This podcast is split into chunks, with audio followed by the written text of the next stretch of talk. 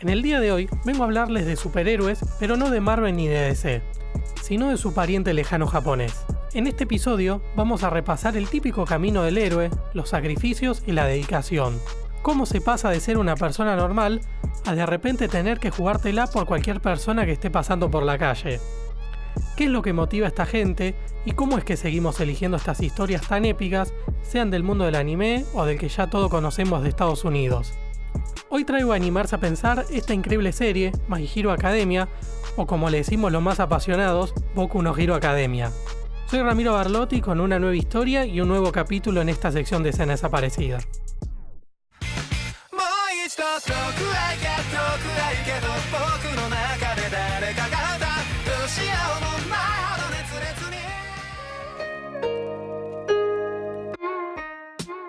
Para empezar dando un poco de datos, la serie tiene un total de 90 capítulos hasta ahora, en 4 temporadas y también cuenta con dos películas estrenadas.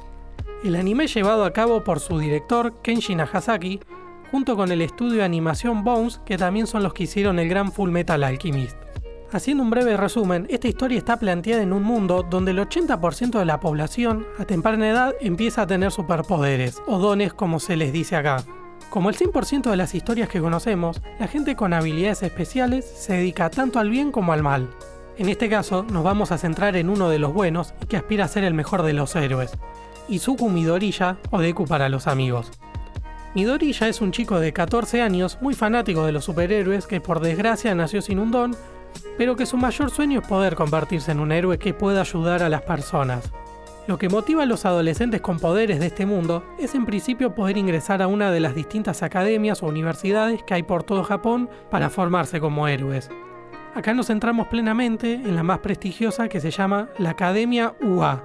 Nuestro querido personaje, al verse imposibilitado de entrar a esta academia sin tener un poder, tiene la suerte de encontrarse a su superhéroe favorito de toda la vida siendo salvado justamente por él en la calle.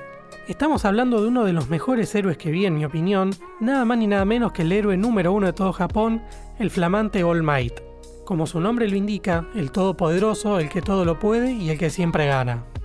Luego nos enteramos de que All Might está en su peor época, ya que luego de una dura batalla del pasado, lo dejó con la secuela de no poder contar con su máximo poder por mucho tiempo.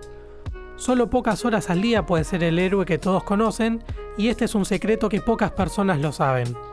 De un momento a otro, vemos al joven Midoriya tratando de salvar de un monstruo asqueroso a su amigo, podríamos decirle, la persona que más lo conoce desde la infancia, que se llama Katsuki Bakugo o Kachan para los amigos.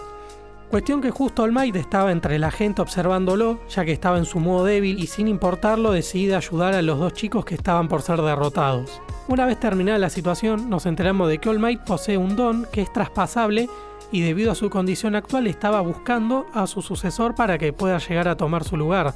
¿Se acuerdan que Midoriya no tenía poderes? Bueno, All Might, al ver su valentía, le traspasa su poder a él conocido como el One for All.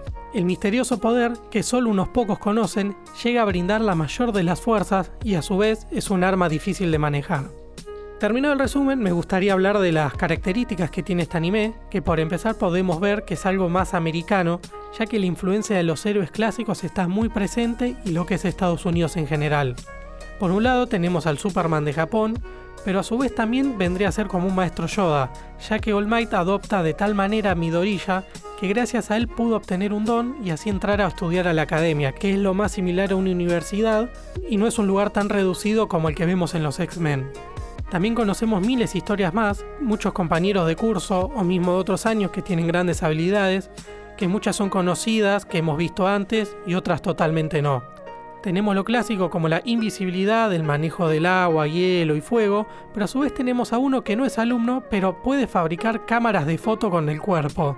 Con estas premisas, vemos una historia de chicos formándose como héroes que no es muy común últimamente, que siempre los vemos en su mejor momento, salvando el día. Lo más rico que deja esta serie es el sacrificio que todos hacen por poder progresar y también en ayudar al otro. Para ellos, el compañerismo es lo principal. El grupo que se forma en el curso es el que todos hubiésemos querido tener, ya que su apoyo mutuo es envidiable.